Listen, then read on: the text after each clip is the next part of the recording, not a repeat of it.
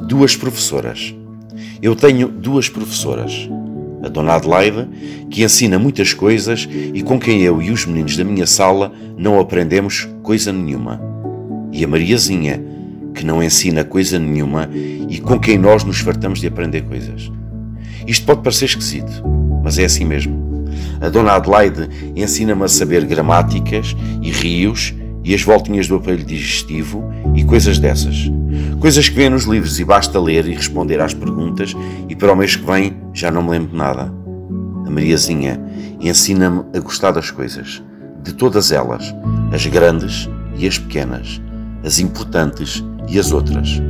Uma conchinha da praia, um buraco na parede, uma folha de nespereira, o piar de um mocho, coisas que ficam para toda a vida cá dentro do coração. A Mariazinha sabe muitas coisas daquelas mesmo importantes. Sabe muito bem de que cor é o silêncio.